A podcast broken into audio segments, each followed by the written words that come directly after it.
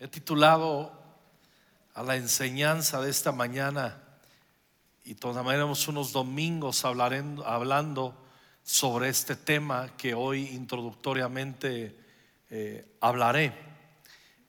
Le he titulado El gran escape. Diga conmigo el gran escape.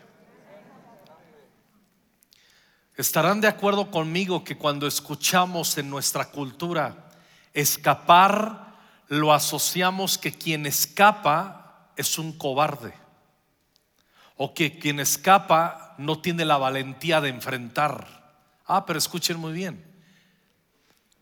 Es verdad esto en ocasiones, pero la Biblia habla de escapes que son actos de sabiduría. Los escapes, hay escapes que son actos de sabiduría y no de cobardía. Y hoy hablaremos de uno de ellos. Les recuerdo antes, la Biblia registra que cuando querían capturar a Jesús hubo un momento, porque no había llegado su tiempo, que él no se dejó capturar y dice, y se escapó de entre la gente. No fue un escape cobarde. ¿Quiénes podríamos decir que Jesús fue un cobarde? Nadie, un hombre entero de verdad. Pero eh, en ese momento él escapó, hizo un gran escape porque no había llegado su hora. El apóstol Pablo le habrían de matar también y le tuvieron que bajar por colgado desde en la ciudad para que él se escapara también. La Biblia habla en Proverbios que escapemos eh, como ave de la red. Hay escapes que son santos y son actos de sabiduría. Hay escapes, no vamos a hablar de ellos, que son un acto de cobardía. Pero ahora quiero que quede establecido ello. Y un gran escape, ¿a qué me refiero? Vamos a hablar en estas semanas de la importancia de escapar del sistema del mundo. Es bien importante. Y con la ayuda de la palabra y del Espíritu Santo, también vamos a establecernos y vamos a quebrantar muchos, a quitar, a echar de nuestro corazón, de nuestra mente muchos paradigmas, porque hay cosas que no son mundanas y las hemos hecho mundanas. Y hay cosas que son mundanas y que las hemos hecho normales como que no lo son. Y se cumple la palabra, hay de los que lo malo llaman bueno y a lo bueno malo. Y necesitamos ser rebautizados en un fresco entendimiento a través de la escritura y con la ayuda del Espíritu Santo en cuanto a este tema. Cuando vamos a primera de Juan capítulo 2, versículos, versículos 15 en adelante, en la NTV dice así. No amen este mundo ni las cosas que les ofrece porque cuando aman al mundo no tienen el amor del Padre en ustedes. Cuando habla de no améis al mundo, pero ¿por qué Juan 3:16 que dice que Dios amó al mundo? No estamos hablando de los mortales en el mundo. Jesús amó al mundo, Jesús nos amó a todos que dio su vida en la cruz del Calvario. Cuando dice el apóstol Juan aquí, no ames el mundo ni las cosas que están en el mundo, habla de no amar el sistema anti reino de Dios, lo que se opone a la verdad de Cristo, lo que se opone a la santidad de Cristo en nuestros corazones, en nuestro andar. Y está comenzando el apóstol Juan diciendo que quien ama las, quien ama las cosas del mundo no tiene el amor del Padre en él. O sea, cuando, no el, eh, cuando el amor del Padre no es tan intenso en nuestro corazón, lo que va a suceder es que cualquier cosa del mundo nos va a parecer atractiva y va a llegar un momento que hasta la vamos a reconocer como verdadera, aunque no lo sea. Por eso es importante asentarnos en el amor del Padre. Y la máxima expresión del Padre es que envió a su Hijo para morir en la cruz del Calvario por ti y por mí. Para tener perdón y vida eterna al confiar en ese sacrificio sustitutivo. Versículo 16. Dice Juan, pues el mundo solo ofrece.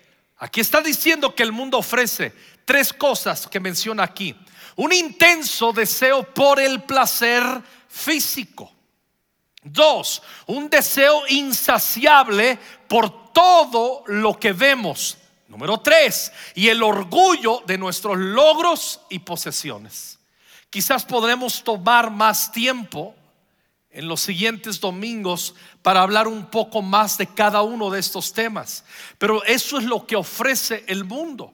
Dice, nada de esto, dice el apóstol Juan, proviene del Padre, sino que viene del mundo, del sistema antirreino.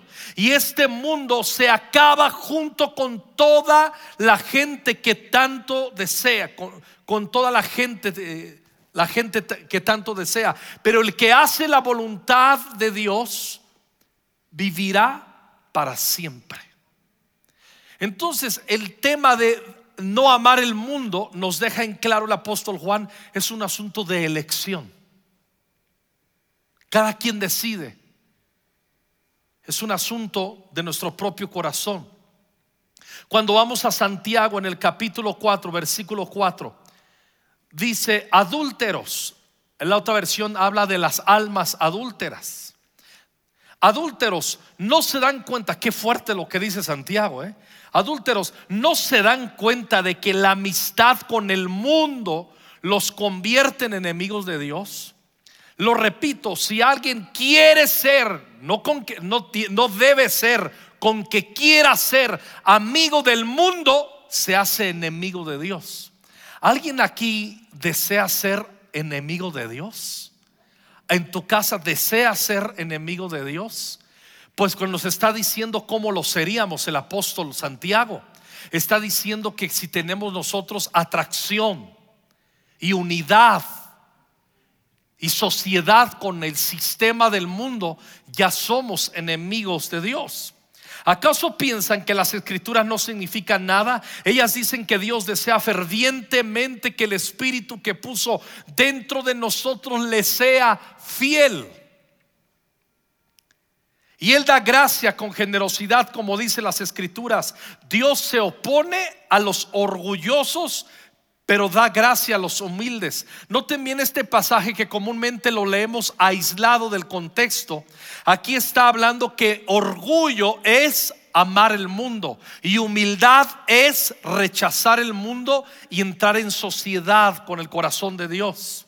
Así que humíllense delante de Dios, resistan al diablo y él huirá de ustedes. Al decir aquí resistan al diablo, el contexto es el mundo. Por eso Jesús dijo, el mundo entero está bajo el maligno.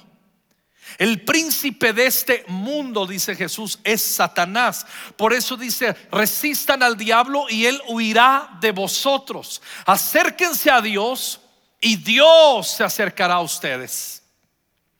Lávense las manos, pecadores. Purifiquen su corazón, porque su lealtad está dividida entre Dios y el mundo. Habla de definirnos en nuestro corazón. Nos va dejando claro estos pasajes que el mundo a veces lo hemos reducido a ciertas prácticas, hacerlas, no dejarlas de hacer, y, ahí nos la vamos llevando y el mundo tiene que ver con un asunto de nuestro corazón inclinarlo a asuntos que no tienen que ver nada con el reino de Dios, que no tienen nada que ver con la enseñanza de nuestro Maestro Jesús. Derramen lágrimas por lo que han hecho, que haya lamento y profundo dolor, Aquí lo está diciendo Santiago, los que han sido unos mundanos, unos paganos, arrepiéntanse, derramen lágrimas, hagan lamento, que haya llanto en lugar de risa y tristeza en lugar de alegría. Humíllense delante del Señor y Él lo levantará con honor. Todo el contexto, ese pasaje que lo agarramos aislado, que nos humillemos delante del Señor para que Él nos levante cuando fuere su tiempo. Tiene que ver, humildad tiene que ver con abandonar el mundo. ¿Qué es ser humildes? Es no inclinar nuestro corazón al sistema del mundo. Eso es ser humildes. Humilde aquí no está hablando, no está hablando de una práctica externa, está hablando de una elección interna inclinada a los propósitos de Dios. Eso es la humildad. Humildad tiene que ver con comportamiento, pero tiene que ver más con actitud del corazón, con elección. En el Antiguo Testamento el mundo está tipificado y nos indica cómo el pueblo de Dios sale de esos distintos aspectos. Ur de los caldeos, de donde fue llamado Abraham, le dijo, sal de tu tierra y de tu parentela. El mundo pueden ser, escuchen muy bien, prácticas de origen familiar corruptas. Si algo los pastores batallamos en todo el mundo, es que hay muchas prácticas familiares que tienen más potencia que la enseñanza del reino en las familias. Ya hablaremos del tema. Tú te vas, por ejemplo, hay, hay lugares aquí en México, hay, hay etnias. Tú vas a encontrar, por ejemplo, yo conozco a, a muchos hermanos amados que son gitanos. Pero uno de los desafíos que tienen más en su corazón es que le hacen más caso en, a, lo que dice la familia que a lo que dice la Biblia. Eso es amar el mundo. Eso es el mundo. Ur de los caldeos es una manera del mundo. Hay muchos de ustedes que eso lo vivimos los pastores. Eh, este, pongo en disciplina a, Joyce, a la hija de Misa y Caris. ¿Pero por qué? es que tengo que tratar una cosa. No, nos vamos, dejamos el pastorado. Hay, yo le llamo las familias muégano. ¿Saben qué son los muéganos, no? Se los he dicho. Tú no te puedes comer un muégano si quitas una almohadita del muégano, se viene lo demás. Y hay familias que pueden más su origen y sus hilos familiares que el poder del reino. Eso es ser un mundano. ¿Me voy explicando? Hola. Así como que, ay, no, no, a la familia no me, no, la familia no me la toques. Escucha muy bien. Bueno, no, luego vamos a hablar todo un capítulo para hablar de eso. Así es que, como dice nuestro pastor Vicente Alejandro, tómate la pastilla de la tranquilidad, concéntrate. Ya. Regresamos. Egipto, Babilonia se representa en el Antiguo Testamento, la esclavitud viene por amar el mundo. Fueron llevados 70 años a Babilonia porque dejaron que el mundo entrara a sus corazones. Tarde o temprano quien ama el mundo se hace esclavo del mundo. Así, así de sencillo. Egipto, ahí me voy a detener y vamos a abundar y, como referencia Egipto representa el mundo el sistema del mundo.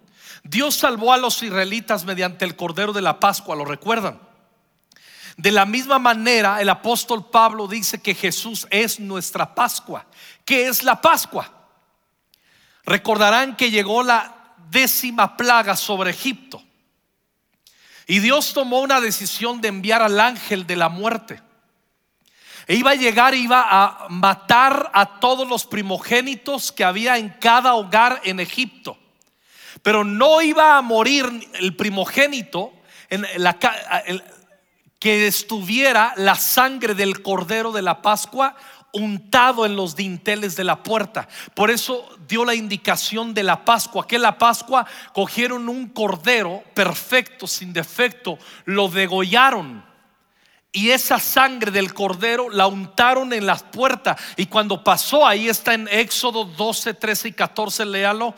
Usted va, va a encontrar que cuando pasó el ángel de la muerte no pudo tocar a los primogénitos que había en esa casa porque la sangre fue la señal que ahuyentó la muerte. Por eso Cristo es nuestra Pascua. Él es el Cordero que derramó su sangre en la cruz del Calvario y cuando creemos en la sangre del Cordero derramada en la cruz no tenemos muerte eterna, tenemos vida eterna y somos salvos por la gracia de Dios. ¿Cuántos dan gloria a Dios por ello? Por eso Cristo es nuestra Pascua. Qué extraño en nuestra cultura que en Semana Santa celebramos la semana de Pascua con todo lo contrario a la adoración, a chupar, a vacaciones, a quién sabe, a despilfarro. O sea, no hay entendimiento de la, de la Pascua. Esta salvación no tuvo nada que, ver en, en, Éxodo 12 si la puerta estaba bonita, si el dintel de la puerta era de oro o de una madera muy fina. no tenía que ver que se salvaba el primogénito si el primogénito honraba a sus padres. Pero no había sangre en el dintel, ese primogénito, aunque honraba a sus padres en Egipto, también murió. Esto es fuerte. Entonces, lo único que, que, contaba para que hubiera salvación era la sangre del Cordero de la Pascua. ¿Cuántos dan gloria a Dios por ello? Di conmigo, Jesús, tú eres mi Pascua. Les he contado que he ministrado liberación y muchos de ustedes lo han hecho también, que solamente comienza una liberación diciéndole, a quien estamos ministrando liberación, confiesa conmigo, Jesús, tú eres mi Pascua. Y con eso comienzan a salir los demonios y las enfermedades. Lo he visto incontables veces. Pero no es la confesión mágica de brujería, es la comprensión en el corazón con fe, creí por lo cual hablé. Es la confesión en un fundamento de fe. ¿Me estoy explicando? La muerte y la vida no dependen del nivel social de nuestra familia, no dependen de nuestro comportamiento, de nuestras buenas intenciones. La salvación no se origina en nosotros, sino en la sangre de Jesús que nos limpia de todo pecado. ¿Alguien da gloria a Dios? Cuando la sangre del cordero puso a salvo a Israel, enseguida Israel se puso en movimiento para salir de la esclavitud y entonces podemos hablar que comenzó, griten conmigo, el gran escape. Escuchen bien, quien entiende la Pascua sale de Egipto, del mundo, no se queda a comprar casas para seguir viviendo en él. Oigan bien lo que voy a decir. Escucha allá en tu casa, escúchenme bien. Esto es bien importante, amados y amadas. Lo primero que la salvación efectúa es una reconciliación con Dios. ¿Estamos de acuerdo? La sangre, Cristo nos reconcilió con Dios a través de su muerte en la cruz del Calvario. Justificados por la fe, tenemos paz para con Dios a través de nuestro Señor Jesucristo y su sacrificio en la cruz. Ah, pero escuchen bien, inmediatamente después de esto se produce la separación del mundo, la salida, el gran escape. Dios jamás salva a una persona para que siga viviendo conforme al mundo. Jesús no te salvó a ti, Jesús no te salvó a ti allá en la casa, ni a mí, para que sigamos viviendo en el sistema del mundo. Éxodo 12:11 dice así. Estas son las instrucciones, perdón, para cuando coman esa comida. ¿Cuál comida? La comida del Cordero de la Pascua. Sacrificaban, lo iban a cocer, se iban a juntar, iban a poner la sangre, iba a pasar el ángel de la muerte, heriría a los primogénitos donde no hubiera sangre, no había sangre de la Pascua, pero donde sí, el cordero, la carne del cordero pascual, se la habrían de comer. Cuando coman esta comida, escuchen bien, estén totalmente vestidos, lleven puestas las sandalias y tengan su bastón en la mano. Coman deprisa porque es la Pascua del Señor. La Pascua se tenía que comer con zapatos, con vestido y con bastón. Porque luego de la salvación viene el gran escape. Y eso es lo que mucha gente, las iglesias en el mundo están atestadas de gente salva, pero que le gusta el mundo. Como se dice, un pie aquí y otro pie acá. Hay mucha mundanalidad en nuestros corazones. Porque no hemos entendido que después de la sangre viene el gran escape. Por eso está dándonos la revelación aquí el Señor. Lleven puestas sandalias, tengan su bastón, estén totalmente vestidos. Y una vez viajé con X, lo conoce, no voy a decir, bien raro, dormía con el pantalón. Le digo, ¿te da pena? ¿No traes pijama? ¿Te compro una pijama? Dice, no, yo así duermo. Yo dije, ay, nanita, ¿quién me está acompañando en el viaje? ¿Quién duerme con el pantalón que usa todo el día? Para empezar, guácala, ¿no? ¿Quién duerme con zapatos? ¿Quién duerme con un bastón? El bastón representa salir a caminar. irse apoyando, escapar, huir. Una vez que recibimos la salvación por el poder de la sangre de Jesús, nos convertiremos en extranjeros y peregrinos en esta tierra. Esto fastidia el corazón de muchos, pero los verdaderamente salvos lo disfrutan y lo entendemos. Alguien que no disfruta ser peregrino no es salvo. Porque quien entiende la Pascua no solamente, a ver, ¿quién se salva en Egipto para quedarse en Egipto? Solamente un tonto. Solamente alguien que no entiende. Y estamos viviendo una época en las que la oferta es, puedes salvarte y dejar que el, y quedarte en el mundo un poco. Y eso no. Primera de Pedro 2.9. Pero ustedes no son así porque son un pueblo elegido. ¿Cuántos dan gloria a Dios? Son sacerdotes del rey, aleluya. Una nación santa. Mira quiénes somos. Posesión exclusiva de Dios. Eso es lo que ha hecho la sangre de Cristo por nosotros. Por eso pueden mostrar a otros la bondad de Dios, pues Él los ha llamado a salir de la oscuridad y entrar a su luz maravillosa. Nos salvó, nos dio una identidad como pueblo, nos hizo reyes, sacerdotes, nos hizo posesión exclusiva para salir, para un gran escape, no por cobardía, sino por entendimiento. Nos escapamos porque en Egipto no podemos ser luz. Ahorita voy a explicar con esto con más precisión, porque ¿cómo? ¿Cómo? ¿Cómo? Espérenme. Antes no tenían identidad como pueblo, ahora son pueblo de Dios. Antes no recibieron misericordia, ahora han recibido la misericordia de Dios. Queridos amigos, ya que son extranjeros y residentes temporales.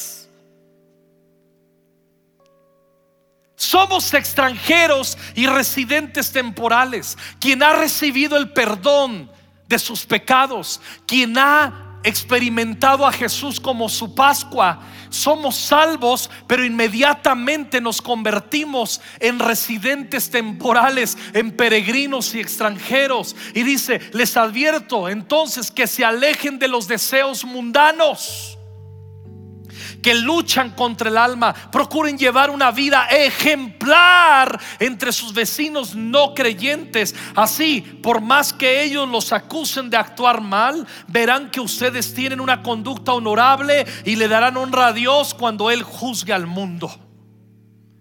Está hablando del propósito de haber sido salvos. Somos somos trasladados al reino de la luz para que otros glorifiquen a Dios en nuestras vidas y en nuestro testimonio y por la manera en la que administramos nuestro día a día en Cristo.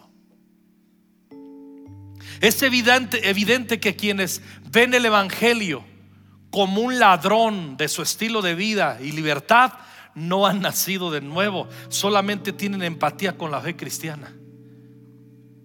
Una vez alguien le dijo a Misa, tú recordarás misa, le llamó, dice, no es que ustedes en conquistando son, son así como, ¿cómo te diré? Son muy intensos. Como que es el pastor Alejandro es así como que son muy intensos. ¿Y se puede ser cristiano de otra manera? Es mi pregunta.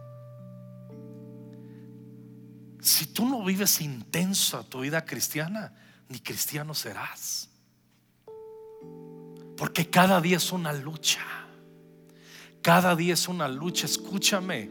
Cada día es luchar en contra de un sistema que es el sistema del mundo anti reino, anti Cristo. Y hay muchos que sufren. El sufrimiento por abandonar el mundo es reflejo de estar en enemistad con la cruz. Hay muchos que no, no, no, no, no, espérame, no mejor, yo no, no, a mí no me, me gusta Conquist, mejor me voy a, porque tú vas a encontrar en todos lados iglesias que te ofertan menos intensidad.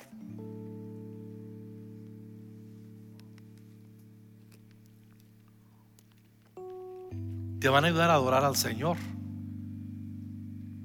Pero es bien raro que te den un mensaje de la cruz. Es bien raro que te den un mensaje de consagración.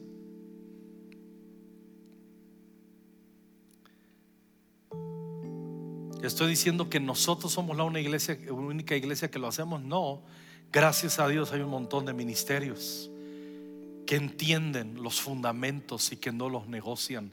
Y nosotros somos parte de ello, para la gloria de Dios. Cambiamos de ciudadanía una vez que confesamos a Jesús como nuestro Salvador y Señor. No hay ciudadanos con pasaporte del reino de tinieblas y a la vez con uno del reino de la luz. Un niño en una escuela bíblica para niños, la maestra se había preparado y llegó con los niños y les dice, hey chicos, hoy tendremos una clase increíble. Y les dice, la clase se llama decisiones. Y los niños, ¿cómo se llama la clase? Y todos, decisiones. Ok. Y les pone un ejemplo y una referencia bíblica. Y les habla la historia del rico y de Lázaro el mendigo. La recordarán. Y les dice, recuerden que tenemos que elegir ser como el rico o como Lázaro el mendigo. Dice, el rico disfrutó sus riquezas temporales y eso lo hicieron perderse de entender que había una vida después de la muerte y el rico disfrutó en la tierra pero perdió cuando murió porque fue separado de Dios. Y dicen, pero el mendigo era un hombre que sufrió aquí en la tierra, pero una vez murió, disfrutó la eternidad al lado del Señor, a diferencia del rico. Y les dice la maestra, chicos, chicas, es tiempo de elegir. Y se levanta un niño y dice, maestra, ya sé yo que elegí en esta mañana. ¿Qué elegiste, fulano? Dice, yo elegí en la tierra vivir como el rico y en la eternidad como Lázaro. ¿Me explico? Y hay muchos cristianos así. Y no se puede, no se puede. La estrategia de Satanás es evitar que nos separemos totalmente del mundo y por eso hará propuestas. Cuando vamos a Éxodo capítulo 8, versículo 25. Entonces el faraón mandó llamar a Moisés y Aarón y les dijo, de acuerdo, vayan y ofrezcan sacrificios a su Dios. Faraón no les dijo que no, que no fueran a ofrecer sacrificios. Ah, pero les dijo, pero háganlo aquí, dentro del reino Adoren a Dios, pero quédense en Egipto. Esa es la propuesta primera de Faraón. Esto no estará bien. Les dice Moisés, los egipcios detestan sacrificios que ofrecemos al Señor, etcétera. Versículo 28. Está bien, pueden ir, contestó el faraón. Los dejaré ir al desierto para ofrecer sacrificios al Señor, su Dios, pero no se alejen demasiado de Egipto. Apúrense. Y por cierto, oren por mí. ¿Entienden cómo trabaja el mundo? ¿Cómo es el sistema de... Está bien, adora al Señor, pero hazlo aquí en Egipto. Está bien, salgan un poquito, pero no se alejen demasiado. Sigan viviendo en el mundo, en Egipto. Adoren al Señor, pero no se vayan de Egipto. ¿Y qué vamos a encontrar? A través de la historia de la iglesia un montón de púlpitos que ofrecen eso. Adora al Señor y puedes vivir un poco en Egipto, no hay ningún problema. Y eso no es así. Éxodo 10 del 8 al 11. Entonces vino una plaga y luego en el 8 entonces hicieron volver a Moisés y Aarón ante el faraón. Está bien, les dijo Faraón, vayan a adorar al Señor su Dios. Noten bien que no les dijo que no fueran a adorar. Otra vez les dice, vayan a adorar. Pero exactamente, ¿quiénes irán con ustedes?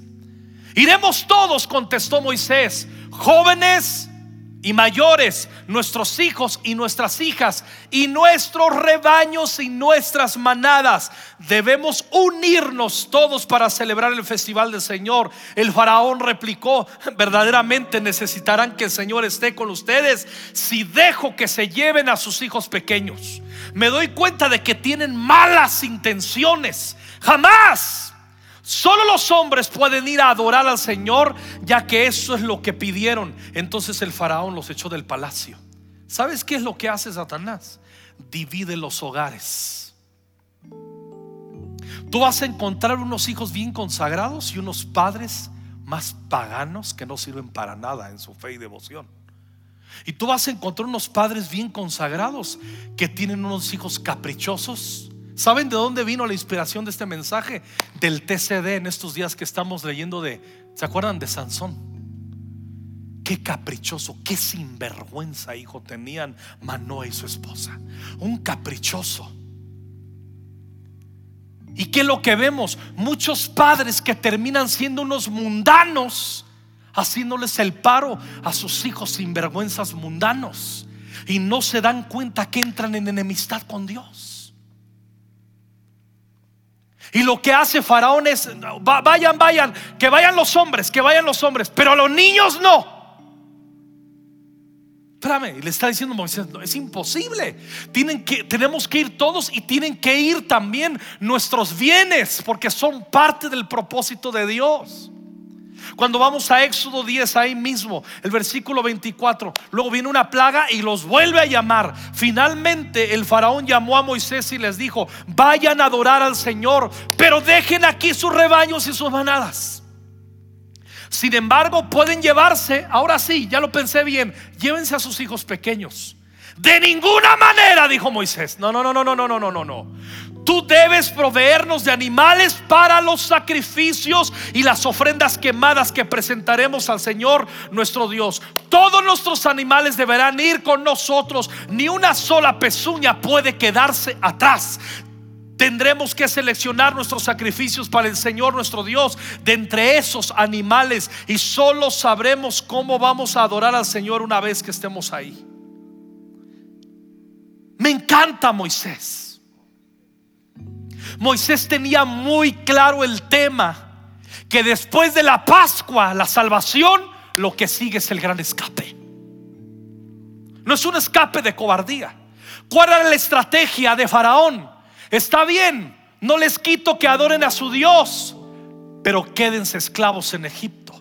Sigan viviendo en el mundo. Levanten las manos, hablen en lenguas, diezmen, ofrenden, hagan todo eso, está bien, pero mientras dejen algo de su corazón aquí, yo no tengo ningún problema. Y Moisés dice, no. Nos vamos todo y nos llevamos todo. Nos vamos todos y llevamos todo. Ese es el gran escape. No es un escape por cobardía, no, no, no, no, no, no, no, no. Es un escape porque, escucha bien, vendrían al desierto a adorar al Señor y solamente en el desierto se podría hablar que habían salido y una vez que estuvieran salvos, adorando, las naciones habrían de atestiguar del poder de su libertador, Jehová Dios de los ejércitos. Entonces el propósito de ser salvos es salir y que la gente vea que hay un Salvador que cambia vidas, que cambia corazones. Por eso, ¿dónde está la debilidad del avance del reino? ¿Saben dónde se encuentra esa debilidad del avance del reino? La raíz de la debilidad y miedo de predicar el Evangelio radica en que quienes lo proclaman ven deseable al mundo que deben salvar.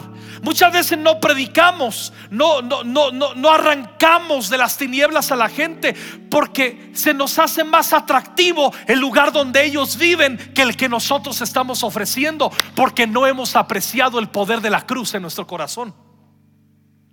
Quien no aprecia y entiende lo que pasó en la cruz a su favor, le será atractivo el mundo. Hasta va a ser más un proclamador de ser cristiano y el mundo. Y empieza, no, eso no está tan mal. Eso, y, y gira su vida alrededor de eso. No, cuando es bien intensa la vida del reino en tu corazón, cuando el amor del Padre pesa en tu corazón, cuando la gracia del Hijo pesa en tu corazón, cuando la comunión del Espíritu Santo es abundante en tu corazón, ni andamos preguntando qué es el mundo.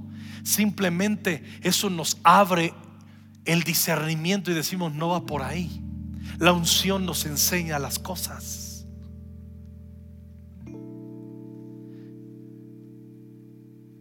Si dejamos en Egipto una cosa o una persona, no podremos ir muy lejos porque eso nos hará regresar. Y eso lo sabe Satanás perfectamente. La estrategia de Satanás es evitar que nos separemos totalmente de Egipto, del mundo. El diablo sabe que si nos quedamos en el sistema del mundo a servir, perderemos el propósito principal, que es ser testimonio fuera de Egipto. En el desierto adoramos a nuestro Señor y Redentor, pero también testificamos de nuestra gran liberación. ¿Por qué te cuesta trabajo predicar el Evangelio? Porque no es intensa la Pascua en tu corazón. Porque sientes que tu mensaje no es relevante.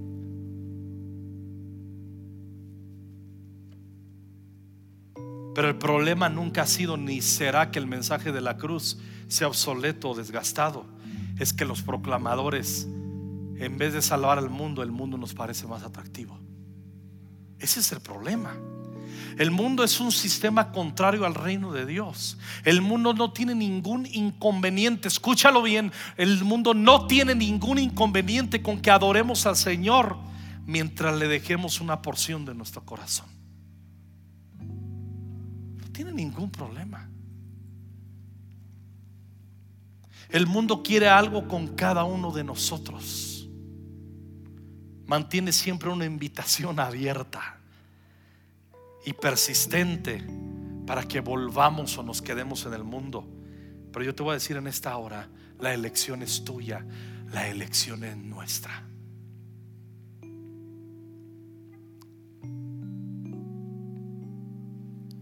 Nosotros como pastores, mira, las bodas para nosotros son súper interesantes al equipo pastoral.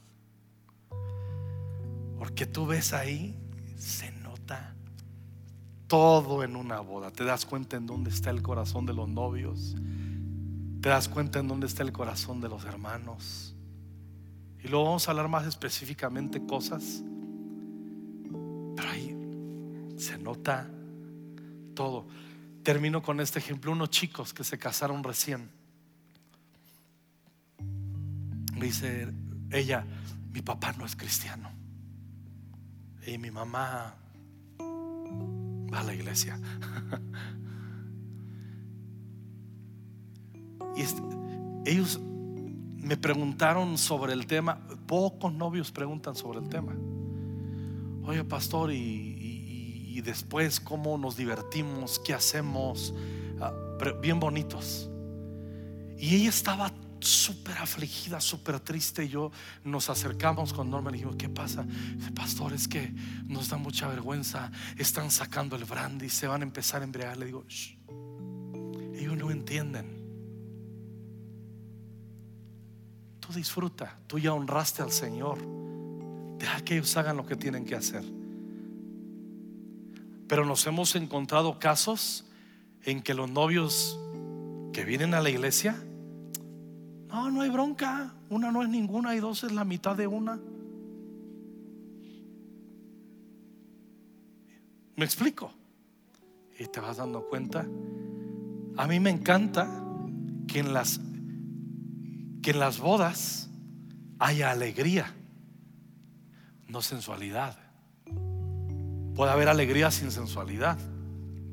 Y hay muchos piensan que solo la alegría puede venir con sensualidad porque no entienden. Y hablaremos más de esos asuntos. Y hay otros que, bueno, ya, se acabó el tiempo. Jesús te está llamando a salir al gran escape.